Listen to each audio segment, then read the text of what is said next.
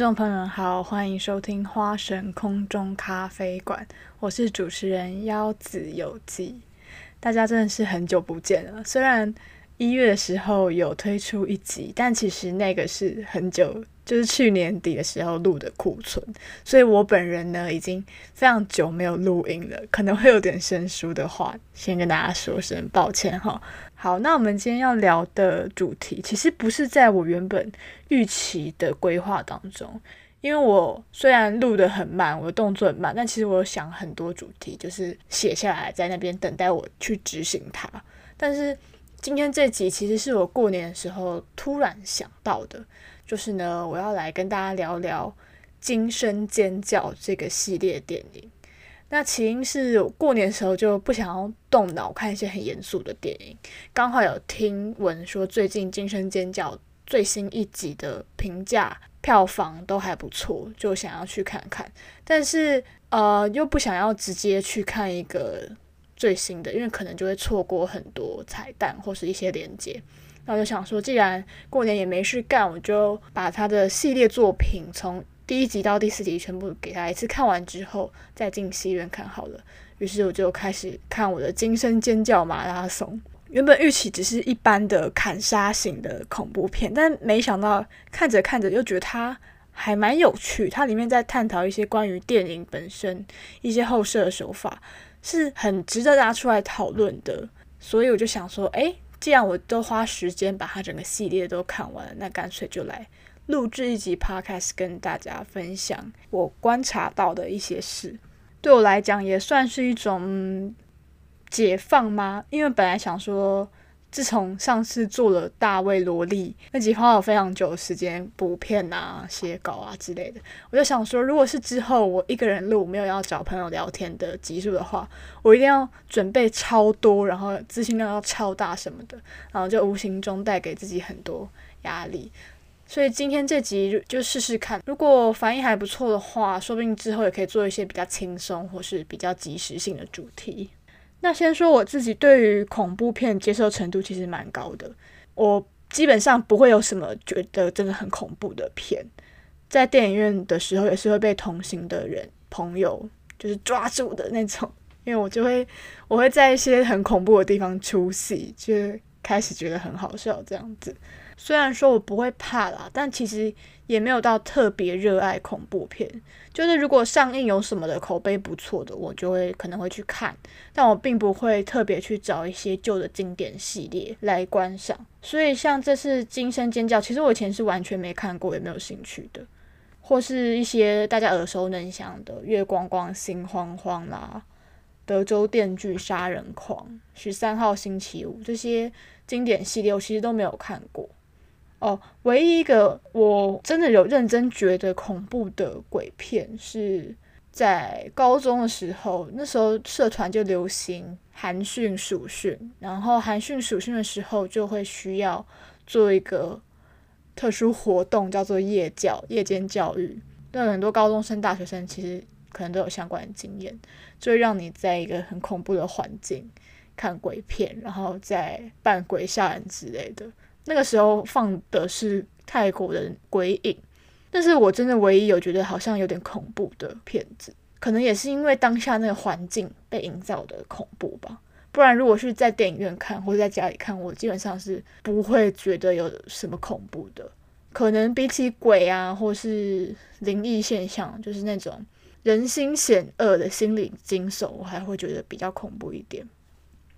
好，扯远了，那。惊声尖叫这个系列其实不太算恐怖片，因为它并没有出现鬼或是灵异之类的现象，它算是砍杀片。它的基本上的运作逻辑是有一个戴着面具，那个面具其实有点好笑，就是之后大家可能在万圣节的时候也常常看到，就是一个白色的鬼脸，然后下巴很长，他们叫 Ghost Face，就是戴着 Ghost Face 面具的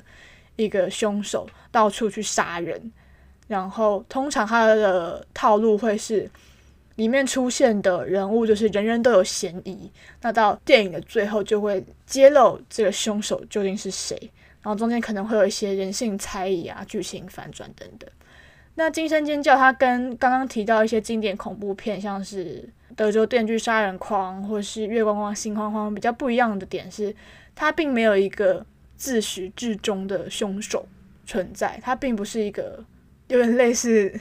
恐怖版的超级英雄片那种感觉，就是他每一部的凶手都是人，都是剧情里面出现的一个普通人，然后他可能有一些动机导致他很想把大家杀光光这样子。我个人的接受程度是觉得。他的血腥程度以及杀人方法，如果以现代观众的重口味去看的话，会觉得还蛮小儿科的，因为他他并没有什么太变态的行为，他就是戴着面具的凶手，然后拿着一把很利的刀到处捅人，啊，那那把刀真的就很利，就是什么门呐都可以直接刺穿，然后人的头骨就可以全部插下去，就他看起来也没有很用力，可是那个刀就是三号可以。直接刺穿这些很硬的物品，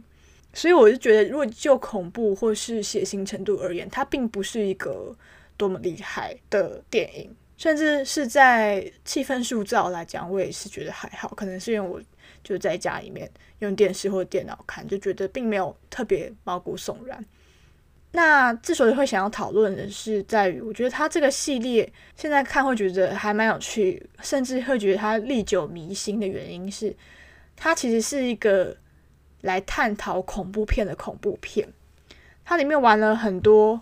后设的技法，譬如说剧中角色会直接提到其他真实存在的恐怖片，就是从刚刚讲的《月光光心慌慌》、《十三号星期五》、《半夜鬼上床》等等，并且它常常会出现一些戏中戏，甚至戏中戏中戏的手法。以现在来讲，因为大家都已经习惯很多电影宇宙啊，这个宇宙的人会跑到那个宇宙啊，然后什么很复杂烧脑的影集也都看了很多，所以现在来看回他这个后设玩法，可能不会觉得很新鲜，但是能够想象在二十五年前，一九九六年出现第一集的时候，它其实是有点翻新了恐怖片这个类型的，因为在可能七八零年代曾经有一段时间。我刚刚提到那些经典系列的恐怖片是非常盛行的，但后来因为它因为恐怖片就是成本很低，然后可能获利会很高，片商为了赚钱就是不停的拍续集，那就出现蛮多系列烂掉的这种例子。所以一直到九零年代《惊声尖叫》出现的之前呢，其实观众对于这种比较传统经典的恐怖片是有点疲乏的。那《惊声尖叫》出现。某种程度上，有点又换回了大家对于恐怖类型的热爱，并且它里面玩的后设手法其实不会到太复杂，以至于让大多数的观众看不懂。就是如果你不去分析它后面创作者的逻辑，你单纯把它看成一个杀来杀去的爽片也 OK。所以它的爆米花指数是蛮高的，可能也是造成它票房能够成功的原因吧。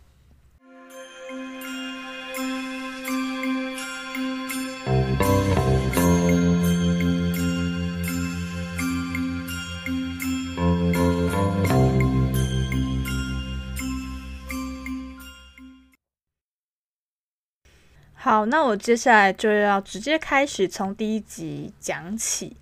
我不会直接提到凶手是谁，毕竟就是完全毁灭大家观影乐趣。但是还是会讨论到一些关键剧情，所以如果你很介意的话，就是可以斟酌一下。好，第一集的惊声尖叫是在一九九六年推出的。那它大部分的剧情其实是一个再普通不过的青少年砍杀电影，就是在一个郊区的小镇，呃，高中里面几个三五好友开 party，然后就杀人魔出现，把大家都杀光光这样的剧情。那它的电影开头非常经典哦，而且是由当时非常红的朱尔巴利摩客串，就是她是一个女生，独自在家里的时候接到了一通疑似恶作剧的陌生来电。那他这个电话里面的这个男生声音是非常的低沉，然后他就会问他一些奇怪的问题，譬如说，那个女生先接起电话说你是哪位，然后电话里面就会反问他你是哪位，这一种故弄玄虚的感觉，然后他也会问他一个最关键的问题，也就是这整部电影的主旨，他就会用他很低沉又有点好笑的嗓音问他说。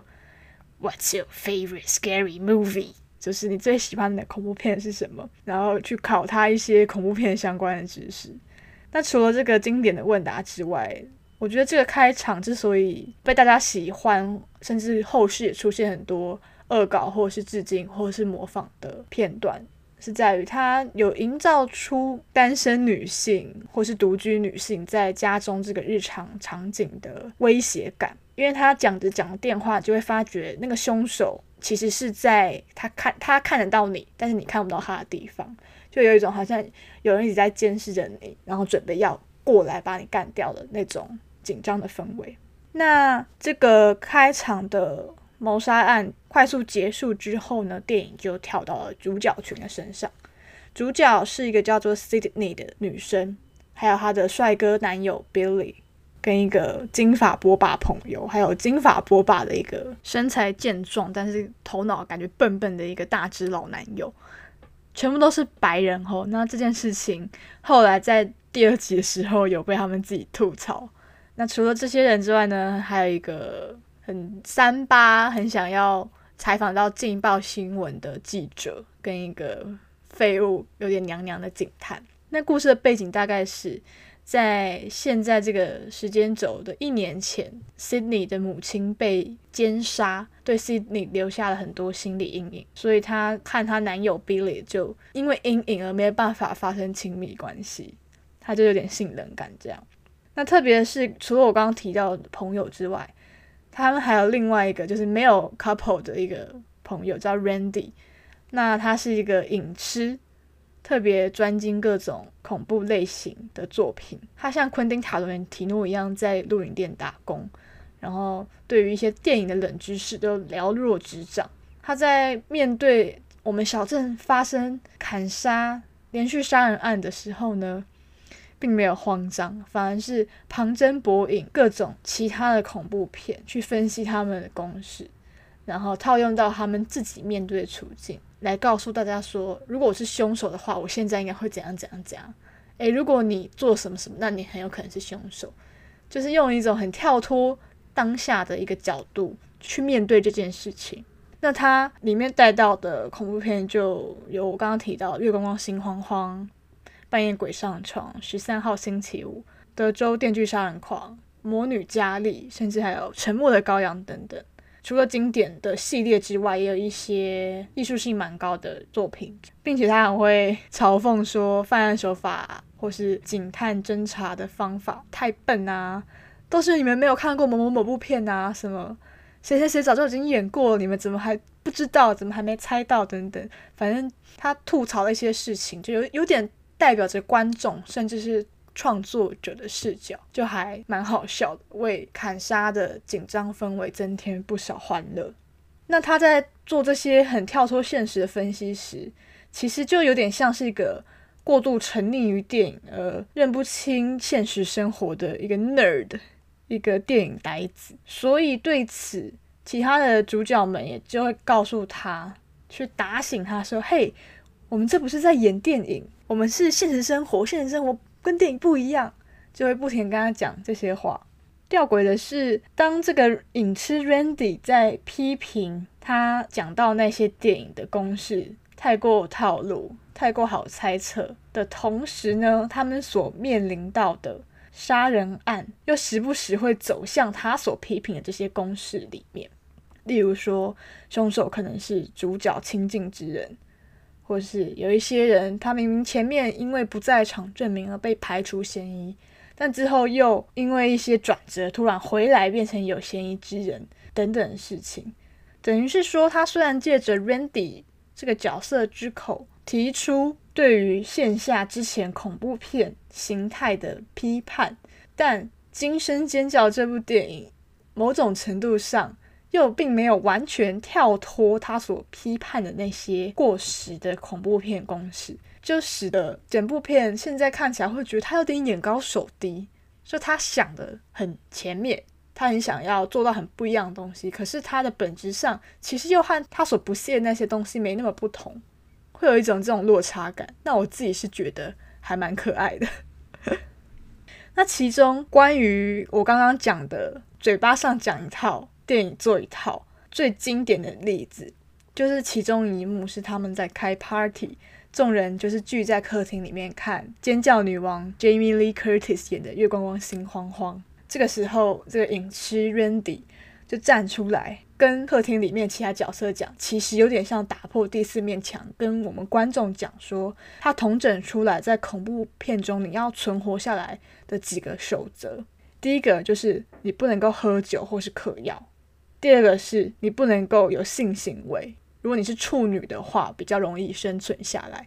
第三个是你在跟同伴分道扬镳的时候，你不能说我马上回来。因为你一旦说了这句话之后，你就会回不来。很好笑，就是他在讲这三个守则的同时，电影里面其他角色就是把他刚刚说的三个禁忌全部都做一遍，形成一种非常逗趣的反差。刚刚有提到电影里面的 Randy，他会一直提到其他真实存在的恐怖片，除了很嘴炮、很好笑之外。退一步想，他这个提到其他真实电影的行为，其实是在提醒观众，我们正在看《惊声尖叫》，而《惊声尖叫》也是一部电影。所以每次当角色们提醒彼此说“我们这不是在演电影”的时候，观众就会更意识到这就是在演电影，会产生一种有点认知落差的不协调，但是又很有趣的一个状态。所以，如果要更精确的分析它里面一层一层的后设的话，我自己会定义啊，这是我自己的定义，就是由外到内可以分为三层。最外面是观众，就是我们正在看《惊声尖叫》这部电影。那第二层是《惊声尖叫》这部电影本身，包含它里面的角色故事。那第三层。是《惊声尖叫》这部电影里面的角色，他们正在观看的电影。那其他以前可能有类似的层层环套的后设作品来说的话，在第三层，也就是戏中电影的话，通常可能是一个编造出来的戏中戏之类的。但是《惊声尖叫》里面的角色们看的电影却是真实存在的电影，所以这会让第三层和第一层我们观众产生了一种连结。因为他们都有提到真实的作品嘛，那我们是活在真实当中。这一跟三连接起来之后呢，就会更加凸显第二层的虚构性。这和我们习惯的写实戏剧不太一样，因为写实戏剧是想要比拟现实生活，让人家忘记说我现在正在看电影，然后能够投入，能够宣泄一些情绪或感情。但是《惊声尖叫》里面这个特殊的角色与观看的关系呢？就反而让人更意识我们正在看电影这个行为本身。所以，当第二层当中的角色一直批评第三层的电影里面的公式跟套路不完美啊，很无聊的时候呢，身在第一层的我们就会期待啊，你这个第二层能够玩出什么新花样。然而，这个《惊声尖叫》这部电影却又大致依照他批评的公式在走。所以看到后面就会觉得，嗯，前面批评了一大堆，但是你其实也没有多厉害，只有在最后的转折有稍微令人耳目一新、意想不到一点。然后当你开始去觉得，呃，你怎么讲这么多自己却做不到的时候，你就会回想起来，其实前面 Randy 他有提到他的台词当中就有提到说，简单就是力量，观众要的没那么复杂等等类似的叙述。所以就会回头呼应，像我这类观众觉得他其实没那么厉害，开始对他产生一些负面评价的时候，当你想起刚刚 Randy 讲的那些，你就会觉得自己落入圈套，自己就是那种想太多的观众。那一般的观众他们其实没有要这么多，所以我就觉得我逻辑上没有完全被这部电影的这样的形式说服，但同时又觉得导演他叫 Wes Craven，我觉得他对恐怖片的执着。然后想要革新他的这个意图，却又同时能够顾及大众娱乐性，会觉得他还蛮厉害、蛮伟大，甚至蛮可爱的。顺带一提，这个导演 Wes Craven，他就是《半夜鬼上床》（Nightmare on Elm Street） 的主创者，所以他在恐怖片的历史脉络里面算是有一个很重要的地位，也跟他这个片里面批评的那些。十三号星期五啊，月光光心慌慌，什么是同期出来的？所以我是觉得以他的资历还有地位，讲出这些批评是站得住脚的，并且真的能够感受到他在经历恐怖片的热潮，然后被众多良莠不齐的续集弄烂之后，那个心灰意冷的感觉，然后还有心灰意冷之后想要东山再起的企图心。所以总结来讲，我觉得。不讨厌，没有到超喜欢，但还觉得第一集的《惊声尖叫》不错看的原因是在于它有一种结合惊悚以及胡闹搞笑的特殊氛围。譬如说，他们解决掉凶手之后，就说：“哎，搞不好他等一下就会复活。”如果依照恐怖片的套路的话，然后讲完没没几秒之后，那 尸体又真的突然跳起来 jump scare。或者是有一个来凑热闹、很想要挖劲爆新闻的记者 Gale，他讲话就非常尖酸刻薄，然后常常把情绪弄得越来越短，等等细节就让他其实还蛮好笑的，有成为 B 级片或是能够拿来狂欢的电影的本钱。那待会我们聊到他后续的发展还有拍摄内容，也可以理解到他真的是有点成为一种次文化，所以也出现了很多不管是对他致敬也好，或是对他的邪拟也好。衍生出很多有趣的现象。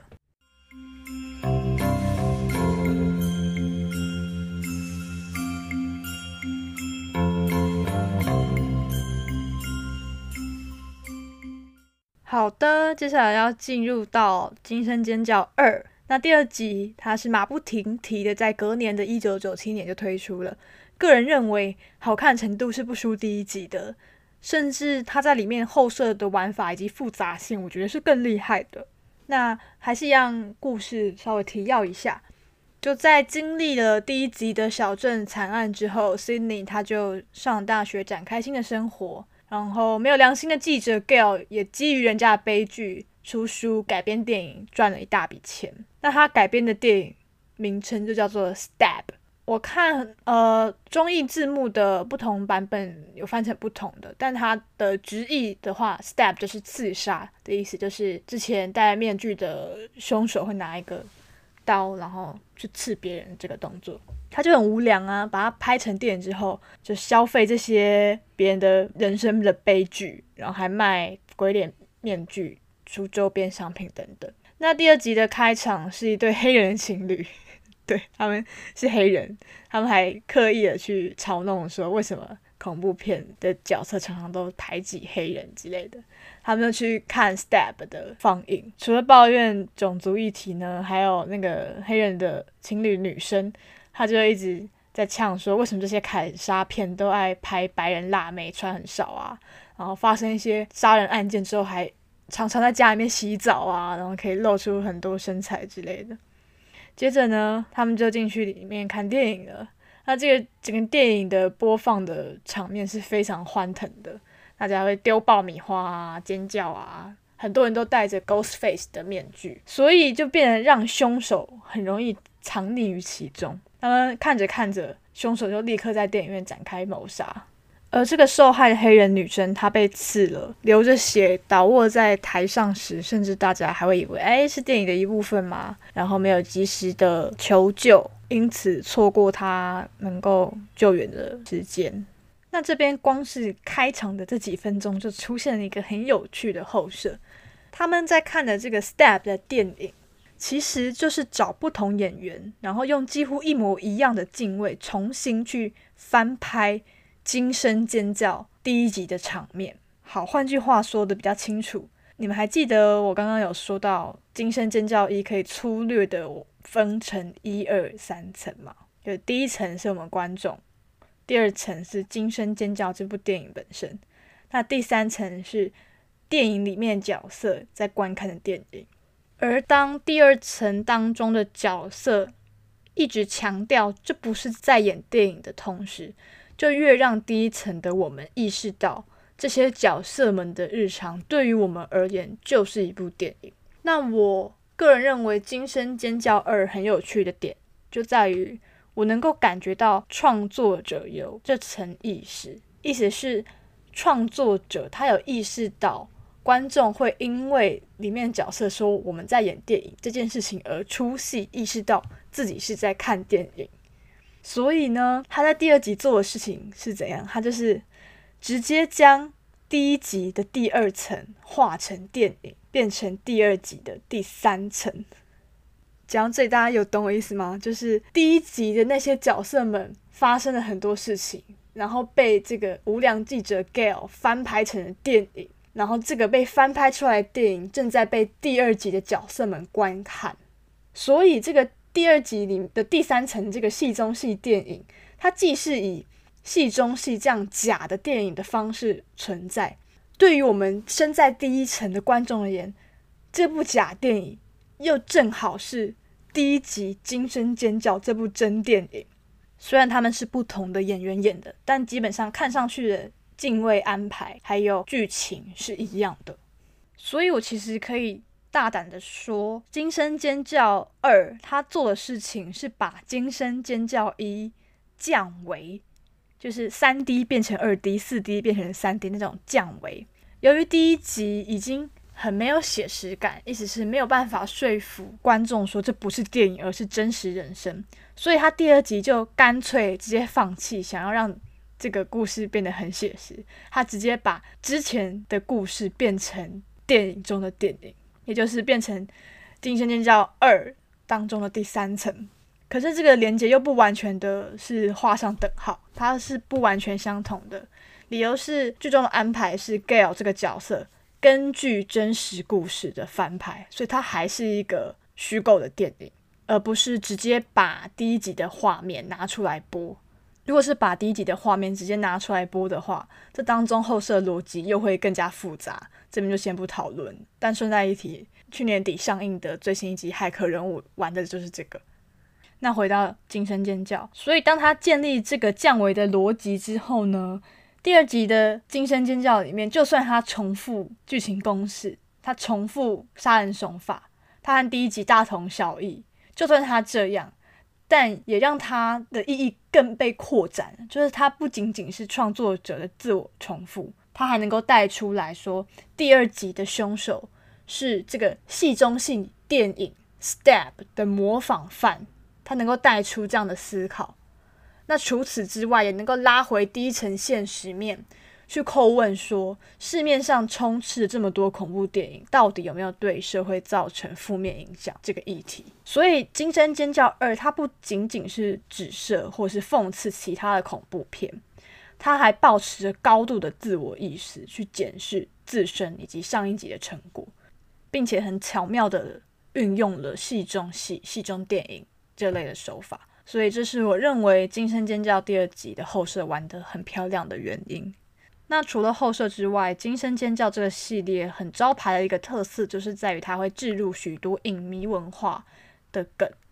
那在一二集，主要是由影痴 Randy 这个角色讲出这些影迷文化的冷知识，像是 Randy 他在第二集他上大学修了电影课，那在电影课里面，他们就在讨论说，诶，有没有什么续集比第一集更好看？评价更好的例子，然后如果一个好的续集，它应该要具备什么元素？那他们就有讨论到异形啊、魔鬼终结者或者教父等等例子。像异形就会有你到底是雷利史考特派还是詹姆斯卡麦隆派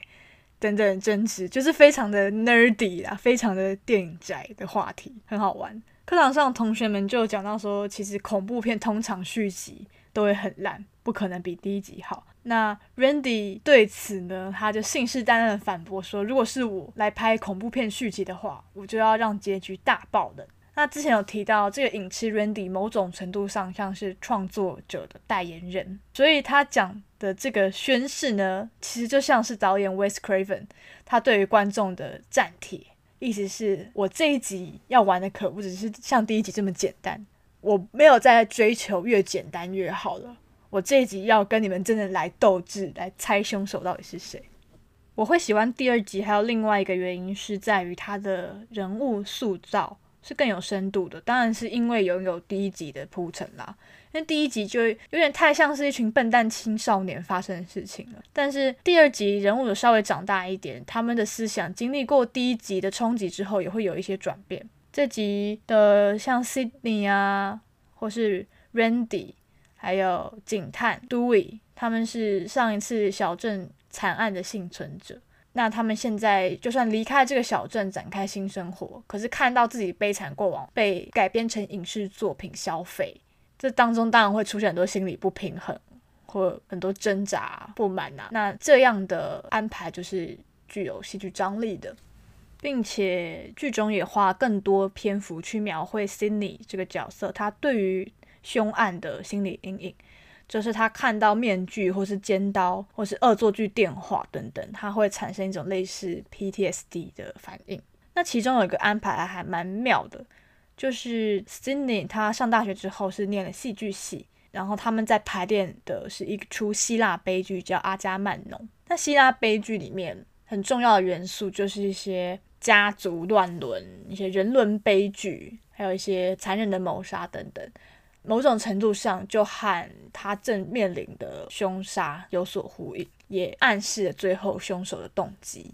但这边为了不不暴雷，我就不明讲了。另外还有一个就是，这几年女性是更具有力量的，她并不是传统印象刻板中恐怖片中就是洗澡然后尖叫逃跑的那种白痴女性。她经过上级的教训之后，有了经验。然后智商也稍微提高了，有点类似《异形二》啦。因为《异形》第一集他们第一次遇到一些太空怪物的时候还很慌张，被追杀。但到第二集，那个女主角雪歌妮维弗演的那个女主角就突然变得超强悍，就会开枪扫射，然后跟异形打斗什么，看的还蛮大快人心的。那我觉得《惊声尖叫》第二集有点致敬这部分的异形。那他们长了经验跟智慧之后呢，也开始知道提防身边看似无害的男性的重要性。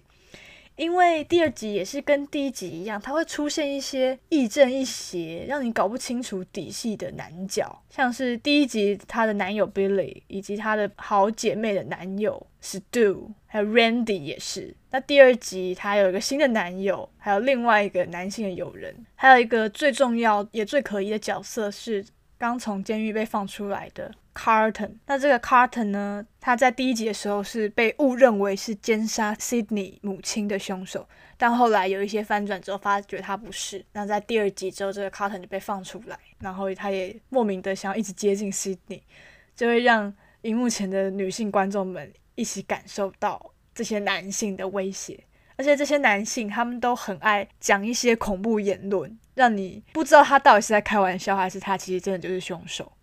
那除了 Sydney 这个主角的塑造之外，这集也花了几乎一半的篇幅在建立记者 Gail 还有警探 Dewey 他们相爱相杀的感情线。因为记者 Gail 他在之前就是被塑造成是一个很无良、很嗜血、爱追一些耸动新闻的形象。但是在这个表面的讨人厌之余呢，他也是在一些小细节会突然变得还蛮体贴，或是跟这个看似笨笨、没有什么用处的都伟有一些连结，就让他们两个之间变得还蛮有趣又好看的。所以这一集第二集呢，不仅仅是将焦点聚集在 Sydney 身上，而将整个故事的空间更拓展开来，让他的角色都更加立体。那最后，在凶手揭露之后呢，也回头指向了事件的源头，也就是第一集里面 Sydney 他母亲被奸杀这件事情，他只是被当成一个前情提要、一个背景的样子去带过，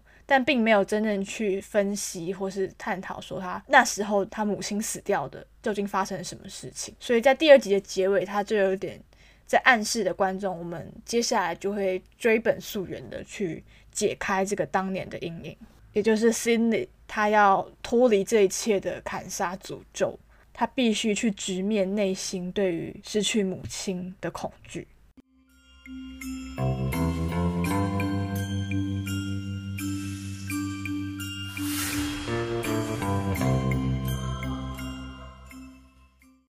好，那我们接下来到《惊声尖叫》第三集。第三集是两千年出品的，就没有像第二集一样是立刻拍出来，它酝酿一一些时间。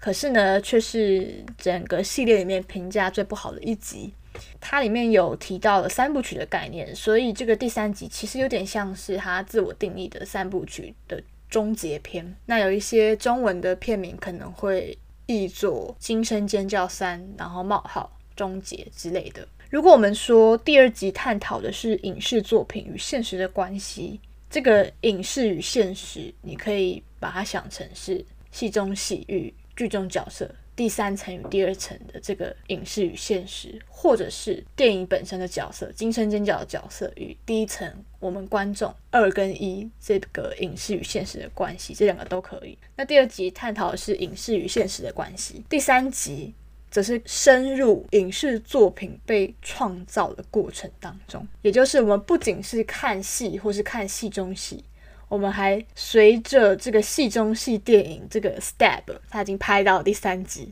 跟现实生活中的惊声尖叫一样，拍到第三集。我们随着它深入了 Stab 的片场，然后在片场以及剧组周遭出现了杀人案这样子。所以这集玩的东西又更多。他不仅像是第二集里面自己去仿拍自己。把自己降为这样，他还会一直出现饰演 Sydney 的演员跟 Sydney 同框的画面，饰演 Gail 的演员跟 Gail 同框的画面，反正整个就很混乱，很好笑，甚至也让 Sydney 他进入片场当中搭出来的自己的家，就那个感觉就很古怪，但是又还蛮有趣的。所以我们能说《惊声尖叫》一二三集，它的概念其实是一以贯之，并且越来越深入的。那第一集玩的就是。他打破第四面墙的去带入嘲讽，并且指涉了很多其他真实存在的恐怖电影。第二集的话，就是直接把自己系列的第一集降为变成电影中的电影，自我指涉，并且这个电影中的电影是成为电影剧情推动的重要的影响因素。那再到第三集，就是他直接深入，直接探讨。拍摄创造的过程，其中甚至会因为出现不同版本的剧本而影响凶手的砍杀行动，或是影响剧情走向。它是更流动、更有机的。那二跟三集一样，都保持着很高度的社会批判性。第二集的话，它是借由 Gail 去翻拍真实悲剧的这个行为。去探讨说媒体的乱象啊，或者是砍杀电影煽动现实生活中的暴力，出现模仿犯等等的社会议题。那第三集，因为他们很大程度是在片场当中发生，是关于拍片的一个电影，那当中就会出现很多讽刺好莱坞的犯罪，还有潜规则等等的桥段。譬如说，他们就会批评说，为什么恐怖片中就会有一些很笨的安排，比如说。女性一定要洗澡啊，一定要裸露，甚至在这个戏中戏，就是《Stab》第三集的这个女主角，她在后面就直接说，她为了争取到这个主角的角色，她去睡了这个电影的制片。恐怖的是，这是真的恐怖，不是戏中的恐怖。恐怖的是，《惊声尖叫》这前三集的系列作品，他们的制片就是好莱坞里面。最大二级的罪犯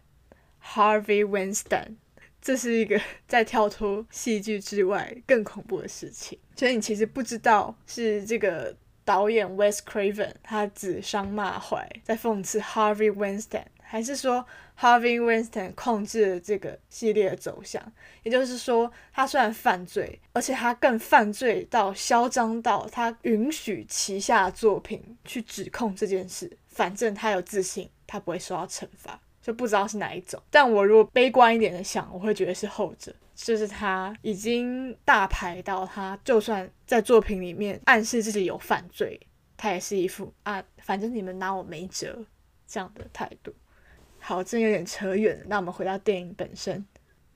那我们刚开始有提到说，《惊声尖叫三》算是他们自我定义的三部曲之终结。这怎么说呢？这其实是来自于片中有一段，我认为是最重要的桥段，就是在于影痴 Randy 他又回锅出来，打破第四面墙，讲一些话。因为 Randy 这个角色，他其实在第二集就已经领了便当，但是他有先见之明的先录好一段类似遗言的影片，然后这一集就由他的妹妹带着那个影片过来警告其他的人物们。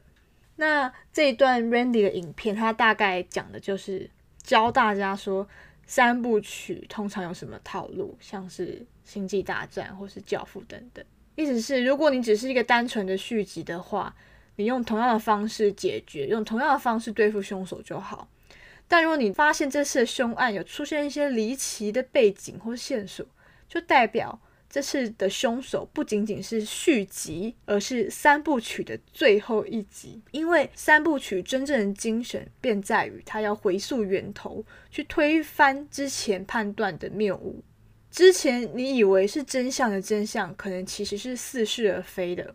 这也可以呼应到第二集结尾，暗示大家可能要去想想看，当初 Cindy 的母亲发生什么事情。那 Randy 也对于我们面对这样三部曲之终结该如何应对，给了一些小 paper 去判断。那像是第一条是，你们现在遇到的凶手，他可能不是普通人，他或许会刀枪不入。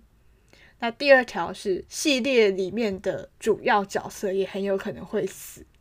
第三点就是过去的阴霾会来折磨你，你们以为已经定罪的罪行会再次爆发毁灭你们。就是延续它的脉络的话，就很明显的是说，Cindy 在本集一定必须要去面对第一集没有交代清楚的母亲死亡案件，然后他第二集爸爸。基本上消失了，在第三集也有再回来出现在几场戏当中，所以这集的凶手其实除了物理上真的在砍人的那个凶手之外，还有另外一个，他有点像是 Sydney 的心魔啦，里面他会一直做噩梦，或是看到一些母亲的幻象。里面也有说到说，这个刀枪不入的意思是 You can't shoot ghosts，你没有办法开枪打死鬼魂。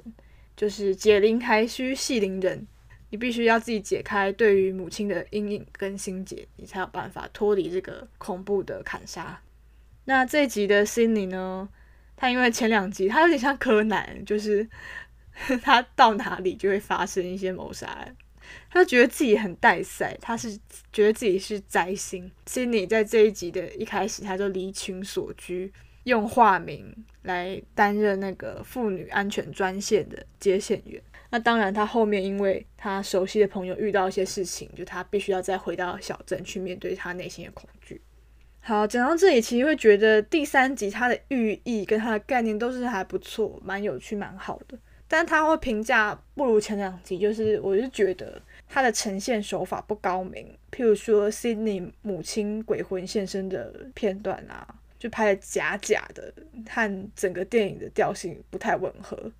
然后结尾揭露凶手，他的动机又不太能够说服人。虽然他有扣回第二集在探讨的关于家庭伦理悲剧，可是你会感觉到他好像是想要为了做出一个三部曲的终结，为了推翻而推翻整个系列。但是同时，他埋下来的线索，他给你的暗示又不够清楚，没有办法让人有都在一起的感觉，所以你就觉得他好像是一个为推翻而推翻的机器神。这边补充说明一下，机器神它也是从希腊悲剧出来的概念，意思是当剧作家不知道怎么收尾的时候，就会在背景出现一个从天而降的生命，然后对于你们这些愚昧的众生做出一些惩罚。如果在学戏剧的领域，机器神是一个尽量大家要避免的方法。然后在《惊声尖叫》第三集里面，最重要的关于母亲当年的事件，他又没有解决的很清楚。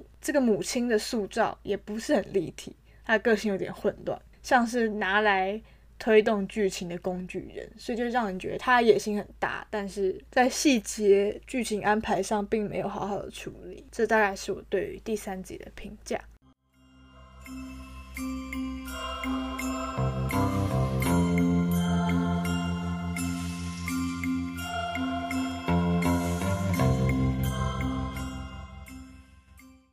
好的，一口气讲完三部曲之后，接下来我们来轻松一点。岔出来讨论由惊声尖叫衍生出的恶搞笑闹喜剧片《惊声尖笑》。没错，它的中文片名是取一个谐音。那这部电影的英文原名叫做《Scary Movie》，顾名思义呢，就是利用一些非常低俗喜剧的方式去嘲讽恐怖片类型里面出现的各个元素。我必须要声明，身为一个认真严肃的 电影观众，我非常不能接受这部电影，但是它让我非常惊讶的是，它的票房非常好，达到了二点七亿美金。你们要知道，《惊声尖叫》原本的系列里面卖的最好的，目前也才一点七亿美金，等于是这部食人牙会的嘲弄之作，它。居然卖的比原本的电影还要多了一亿美金，超级夸张的。而且还有一点是，这部嘲讽的作品系列呢，也是由 Harvey Weinstein 的公司出品的，所以有点像是他们公司自己授权 IP，让创作者去拍一些恶搞的影片，借此可以赚两次钱。哎，其实还蛮有生意头脑的，不得不说。那这个惊声尖笑 Scary Movie 推出第一集之后，也就放话说他们绝对没有续集。但是后来眼看这么卖座，就陆续推出了二三四五。其他的电影公司也有样学样，推出了嘲讽其他类型片的恶搞电影，像是 Romantic Movie 浪漫电影、Epic Movie 史诗电影等等，足凡不及被宰。但是和惊声尖叫有关的只有第一集，虽然它的中译片名都是惊声尖笑，但是只有第一集是依照惊声尖叫的模板去拍摄的，所以我这边就只讨论第一集。而且我光看第一集就觉得已经到达我的忍耐极限了，我没有办法再浪费我的生命继续看这样的电影。当然是青菜萝卜各有所好。如果你是很喜欢情境喜剧或是一些屎尿屁玩笑的话，你说不定会很享受在其中。那《惊声尖笑》第一集它的剧情走向大致就是跟着《惊声尖叫》的一，然后带到一点点第二集。因为它是两千年推出的，所以它那个时候还来不及去写你第三集的剧情，就只有就前两集的一些人物角色还有经典场景做恶搞。除了剧情架构一样之外，他们连人名都弄得一样，或者是取谐音，或是类似的念法。譬如说，记者 Gail，他也就叫 Gail，可是拼法不同。那主角 Sydney 变成 Cindy，就是念起来是有异曲同工之妙的。甚至他们会直接开一些戏外，就是演员本人的玩笑，或是演员本人的梗。譬如说，Cindy 刚刚提到 Cindy 嘛，他的姓就是 Campbell。那 Campbell 是饰演原点的 Sydney 演员 Neve Campbell 的姓氏。还有第一集开场那个很经典的开场，就是一个独居女子接到电话被砍杀的那个，是由朱尔巴利摩客串的。所以在《惊声尖笑》里面饰演那个写你朱尔巴利摩的角色，他也本身就叫 Drew，就直接利用了演员的名字这样。它真的很有点像是大型的情境喜剧，说不定比我们现在习惯的情境喜剧就是格调更低一点，里面就是充斥着裸女啊、性爱啊、屌啊、大便啊、呕吐物、屎尿屁等等的玩笑，没有什么营养啦，就是会让人觉得很浮夸，然后当下笑笑就没了，那个幽默的感觉是并没有办法延续的，并且它也顺便除了精神尖叫之外，也一起讽刺了。当年九零年代其他正红的作品，譬如说同样的恐怖片的话，就有《恶夜丛林》，就是一部用极少的预算翻了几万倍的票房的一个伪纪录片，算是伪纪录片的始祖了。《恶夜丛林》还有是谁搞的鬼？《I Know What You Did Last Summer》。那除了恐怖片之外，他还有写了一些其他经典作品，譬如说戏中电影，就是在演《铁达尼号》啊，还有。美国派啊，或是他们在打斗的时候运用的一些骇客任务里面的招式等等，反正就是看当时什么红，什么能够吸引到票房，他们就把它加进去。我虽然蛮讨厌这部电影的，但不得不说，它其实还蛮励志的。就是你看完之后会觉得，哇，你只要这样拍就能弄出一部长片，而且还能够赚钱。那 拍电影是不是其实没有到那么难？当然，就是有它的时代的差别啦。觉得我们现在可能很容易从网络上看到这些恶搞的短片啊、抖音啊之类的，我们已经不需要进去电影院才有办法获得这些体验，所以我觉得《惊声尖笑》这部电影，如果是出现在二零二零、二零二一年的话，可能并不会获得他当初那样那么好的票房表现，这是我的小小看法。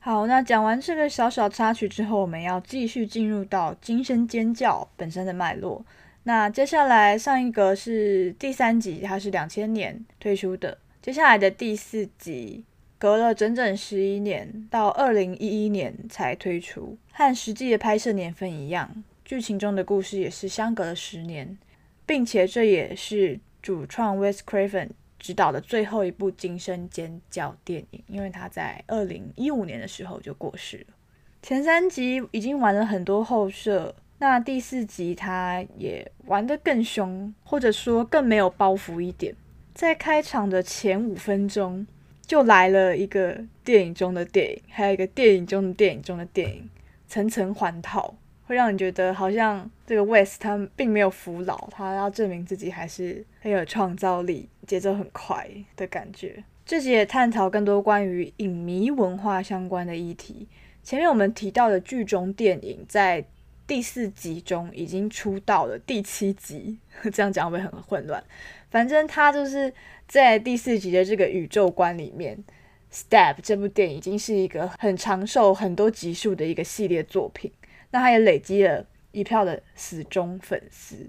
有点像是一种邪点的次文化。如果你们有看过《洛基恐怖秀》之之类的，就可以大概体会到那种邪点的影迷文化是怎样。就他们可能会在午夜举办放映马拉松啊，那观赏的时候可能大家就非常兴奋，会狂欢，会大叫，会丢爆米花等等。那我觉得他这边有点像是 West 对于自己一手创造出来的系列的自我指涉，他可能也有意识到 Scream 就是惊声尖叫这一系列不仅仅是几部电影而已，他累积了很多死忠的铁粉。那我去查的时候也发觉，真的有在网络上有很多很坚实、很忠诚的观众，他是的确有粉丝文化的。我去查的时候，就发觉有 Fan Wiki，就是粉丝百科，他们甚至会帮戏中戏我们刚刚提到的 Step 做出一个完整的资讯页面，包含演员 credit、技术资料等等。但其实电影中惊声尖叫电影中提到 Step 并没有透露很多的资讯，但这些粉丝们就是可以自行把它脑补，然后补齐成一个很完整的网页这样子。那第四集电影里面呢，一开始的焦点也转换到了当下的年轻世代高中生们，也就是 Sydney 等人的后辈，还不到儿子女儿的年纪，但是可能是侄子侄女、外甥外甥女之类的那个年纪，小十多岁这样。那其中一个角色，他的所作所为有点像现在的直播主或者 YouTuber，他很爱自经营自己的自媒体。他随时会带一个头像式的摄影机去记录他的生活，有点像拍 vlog，只是是一个即时直播的感觉。那电影也会时不时的切换到他的第一人称视角。我是觉得有一点感觉是 Wes 想要诠释年轻世代，但是他的想法其实并没有真的完全跟上，所以就会有种好像是一个。老人在装年轻的那种感觉，因为我刚刚提到这个直播主角色，他就是带了一个头戴式的一个相机，然后那个东西就看起来很戳，就不太像真的年轻人爱用的。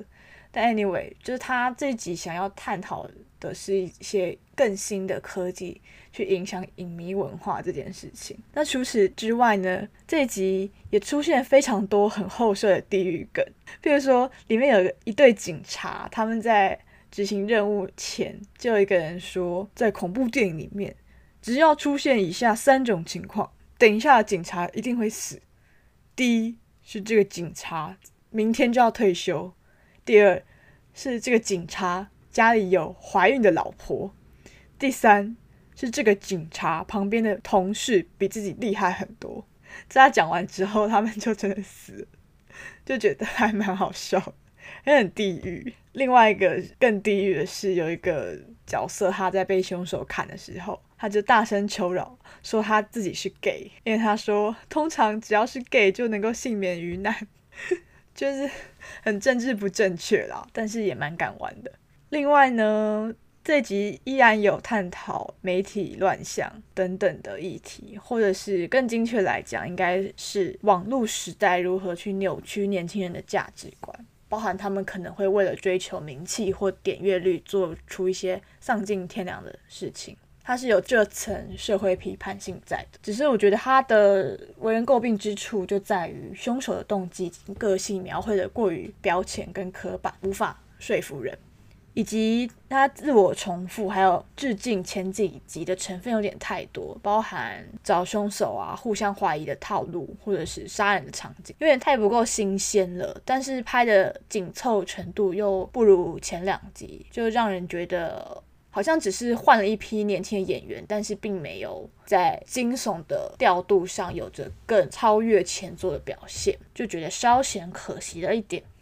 那其中我觉得最经典的一句话就是 Sydney 说的，对 Sydney 他们后来还是有出现，因为他们就是主角老班底，就是不可以缺少的重要角色。Sydney 他就跟凶手说，Don't fuck with the original，意思就是说，你想要当模仿犯，你想要复制当年的凶案，你想要对于 Stab 做出一个更崭新的反派，但是你不要惹到原著。你不要惹到真正当年小镇谋杀案的相关人士，你是没有办法超越他们的。这句话除了是表达 Sydney 的心境之外，我个人认为也是 Wes 本人在对于其他写你致敬或是恶搞的作品做出一种宣誓或是示威。也就是说，我们很红，但是你们就尽管学我没关系，反正老子一出马还是可以吊打你们。给我的感觉是带有这种老大哥的口气在的。那这一集也开始更加展现女子力的部分，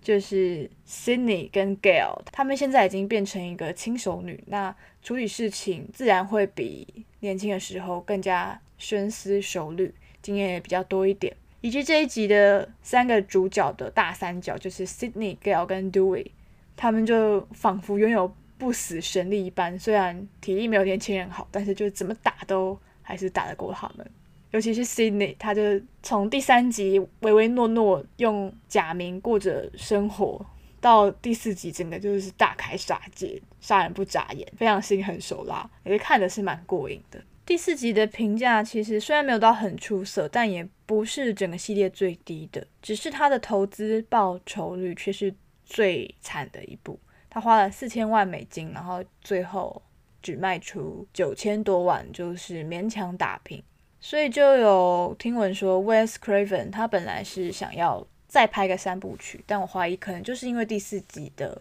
票房不如预期，所以后面的这个三部曲的计划就被搁置。那他过了没几年之后就过世，所以我们就无从得知 Wes Craven 他心目中的后三部曲是一个怎么样的架构。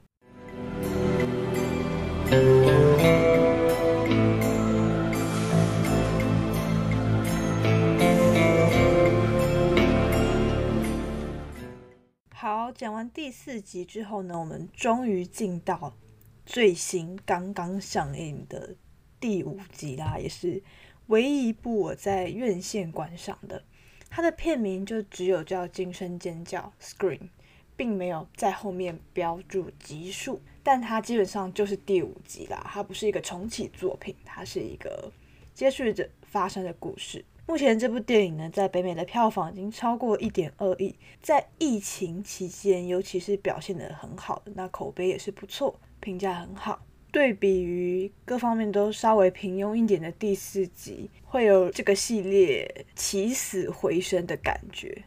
那。电影公司那边也很快的宣布要续订第六季。由于主创 Wes Craven 已经过世，这也是这个系列第一次由他人之手来指导。那这次接下重责大任的就是《试婚游戏》这部电影的双导演。那这两个人都才四十几岁，非常年轻。我自己是觉得，在新观众跟老影迷的双重压力之下，他们两个是做的蛮好的，有保持原本系列的复古情怀，还有那种恐怖中带着一点点恶搞的氛围，然后同时也提出了他们认为属于这个时代、属于他们新的创作者的观点。在第四集探讨的是关于翻拍 （remake） 这件事情，并且 Wes Craven 那时候也借着 Sydney 之口。做出了强硬的呛下，说我才是正点这样的反驳。而第五集他们玩的东西，还真的是在现在这个年代才有办法拍出来的。他们讨论的是线下好莱坞最流行的一种电影形式，叫做 recall。你如果字典查 recall，你查到会是前传，但这边这个定义不是前传的意思，它有点像是一个新创词，意思是。既不是 remake 翻拍或是重启，也不是传统的 sequel 续集，而是一一个介于两者之间的 recall。那这个 recall 的定义是什么？就是第一个是要有新鲜感，有新面孔，甚至有新的主创进来，故事是新的同时，却又要保有原作的调性。你不能天马行空来一个完全不一样的风格，你甚至还可能找回一些。原作老班底，让系列电影的粉丝能够开心。那这是最近好莱坞很流行的一种形式。从第四集到现在第五集，其实相隔了十一年嘛。这十一年当中，也真的出现许多这样的 recall，比如说《侏罗纪世界》跟《侏罗纪公园》嘛，《侏罗纪世界》那票房是非常好。还有《月光光心慌慌》也是出了最新的系列。还有他史蒂芬金的那个他 it。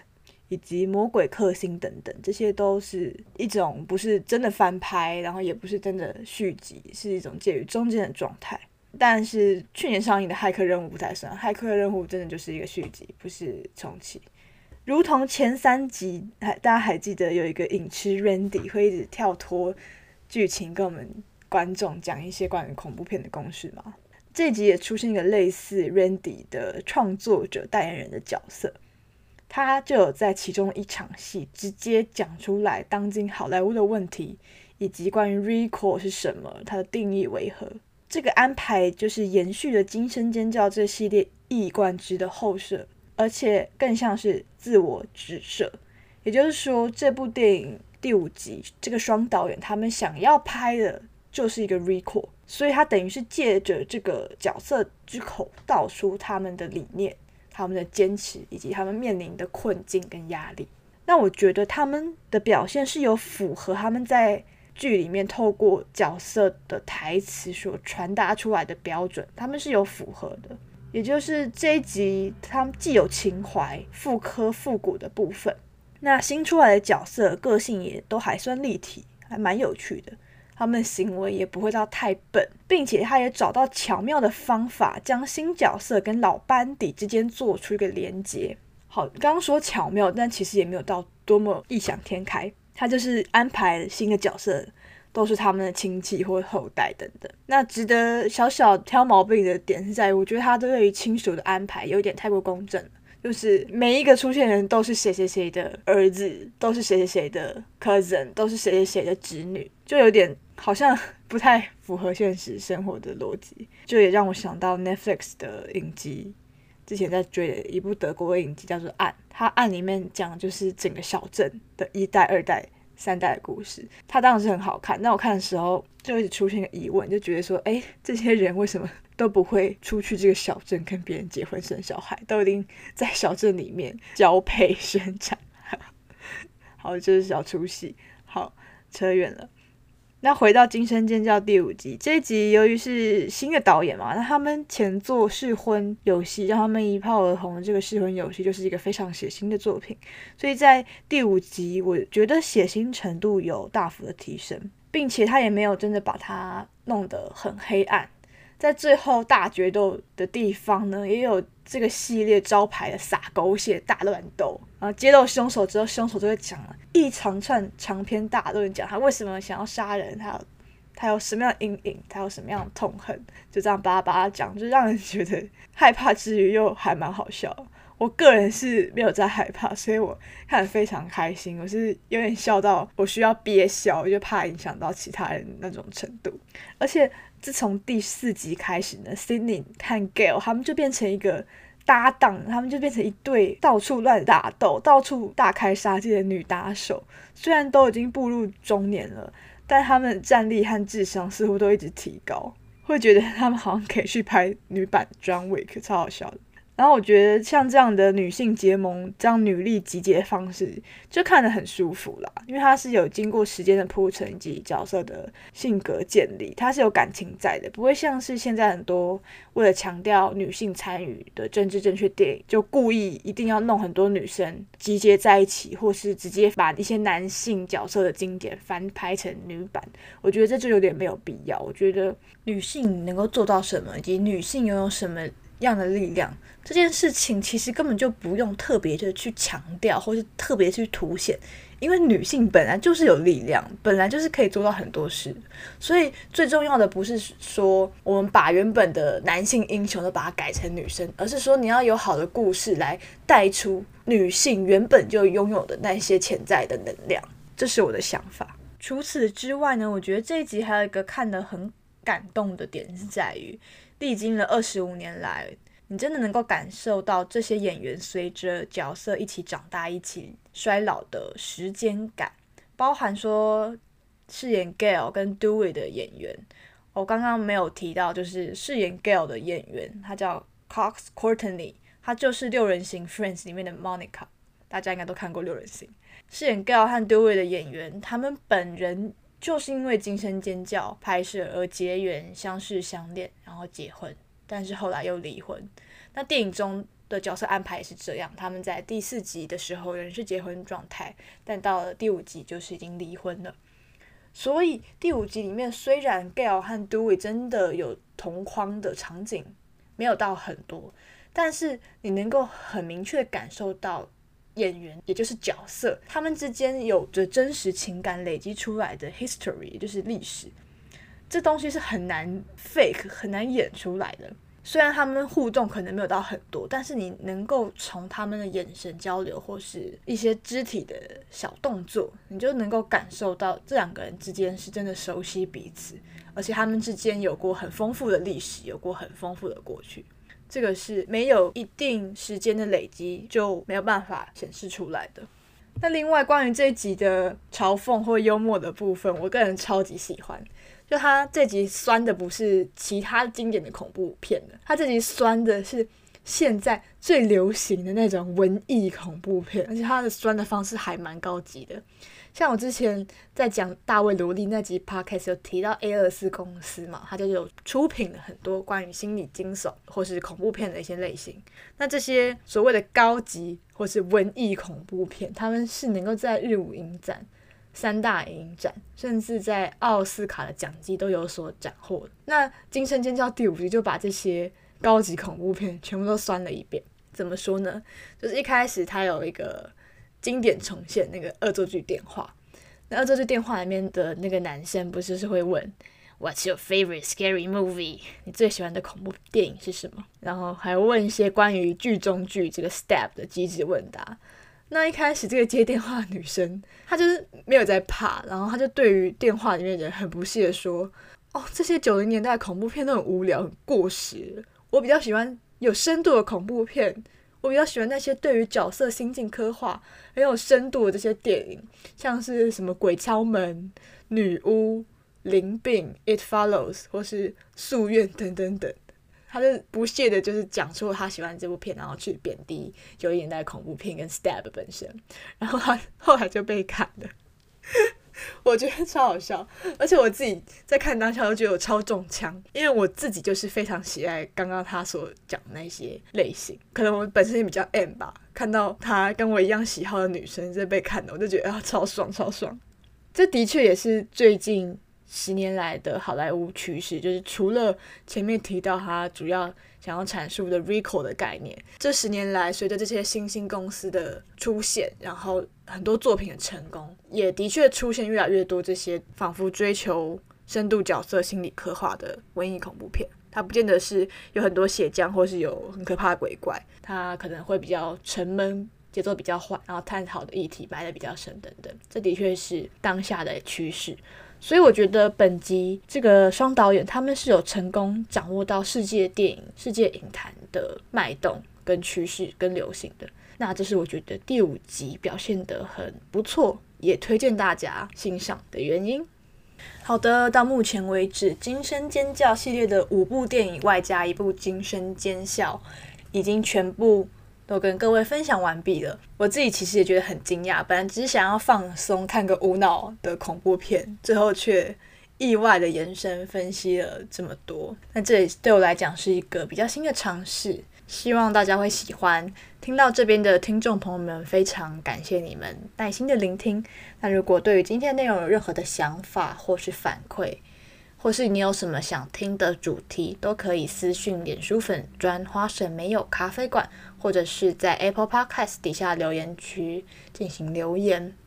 那我是主持人腰子有记，你可以在 Spotify、Apple Podcast、Google Podcast、KKBox。SoundOn 等平台上收听到《花神空中咖啡馆》，非常感谢各位听众，我们下一集见。